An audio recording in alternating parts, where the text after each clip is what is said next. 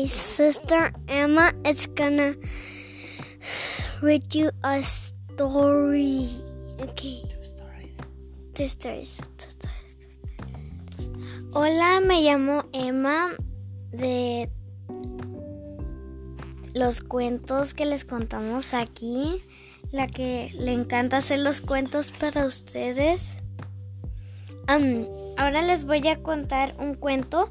El cuen- dos cuentos, lo siento, me equivoco a veces. Que se, el primer cuento se llama Un desfile tradicional. María y su familia conversan en el alegre, en la alegre y cálida cocina de su casa. May, May, por favor, ruega María. Mae habla portugués, que es el idioma de Brasil. A pesar de tus ruegos y súplicas, deberías ir a la práctica de desfiles. Esta es la próxima semana. No es justo, dice María en inglés. ¿Cómo hace poco que llegaron de Brasil? Mae habla poco inglés. María se sorprende cuando le pregunta en inglés. Why it's not fair. Lo traduje. Lo traduje. Debes hacer lo correcto. Ana me invitó a su casa. Quiero ir, responde María. Pai, Pai dice, María, el desfile es importante.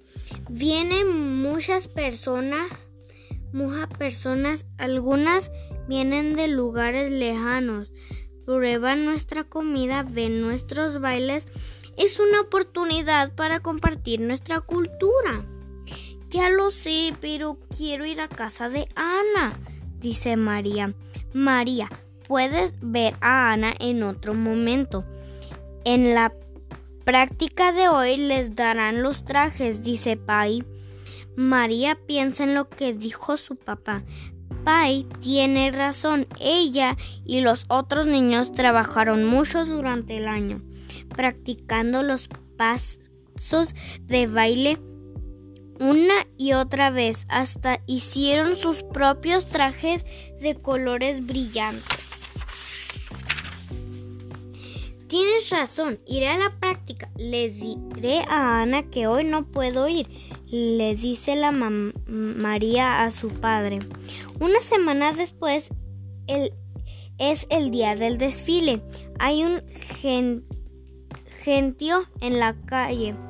Se oye un murmuro, un murmullo de entusiasmo. María y los niños visten trajes parecidos y los que usan en el carnaval de Brasil bailan el ritmo de los tambores que retumban.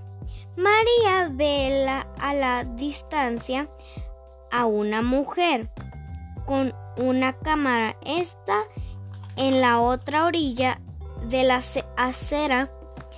Se acerca a María, apunta la cámara hacia ella. María sonríe feliz. Clic. La mujer le toma una foto a María. María se siente orgullosa de su esfuerzo. Entonces, este eh, fue el primer cuento. Voy a intentar encontrar el otro cuento que tengo en este libro. Oh, ya lo encontré. Y aquí está. Me estoy poniendo lista. Listo. Muy lejos, tan cerca se llama este cuento. Está todo, dijo el pingüino de lentes.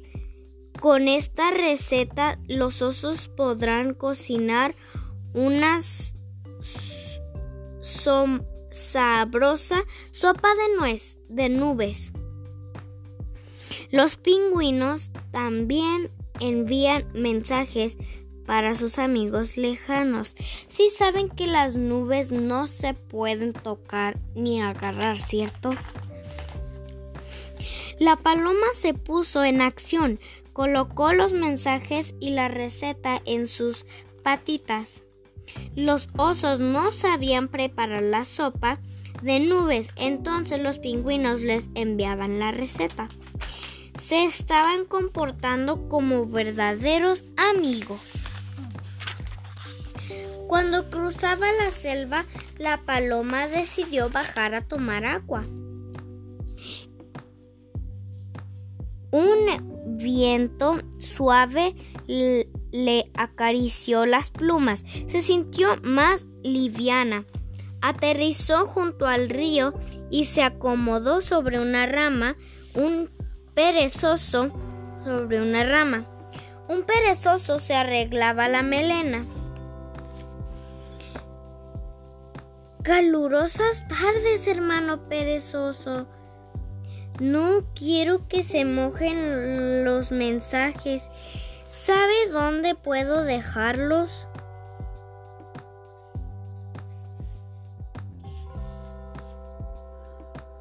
Tampoco quiero que el viento se los lleve. El perezoso miró las patitas de la paloma. Hermana Paloma, el viento ya no los ya se los llevó. Uh, pobrecito. El perezo, la perezosa, el perezoso, perdón, llamó a los otros animales. Tía Boa, tío cocodrilo, abuela catorra, la boa, abuela catorra. La boa es deslizó. La boa se deslizó entre las ramas. Tuvo cuidado de no atacarse. Atascarse. Encontró tres mensajes. El cocodrilo fue al pantano. Encontró dos mensajes sobre unas sobre unas plantas flotantes. La cotorra voló entre las lianas. Encontró dos mensajes más. ¿Son estos? Sí, abuela cotorra, pero todavía no, parece, no apareció la receta.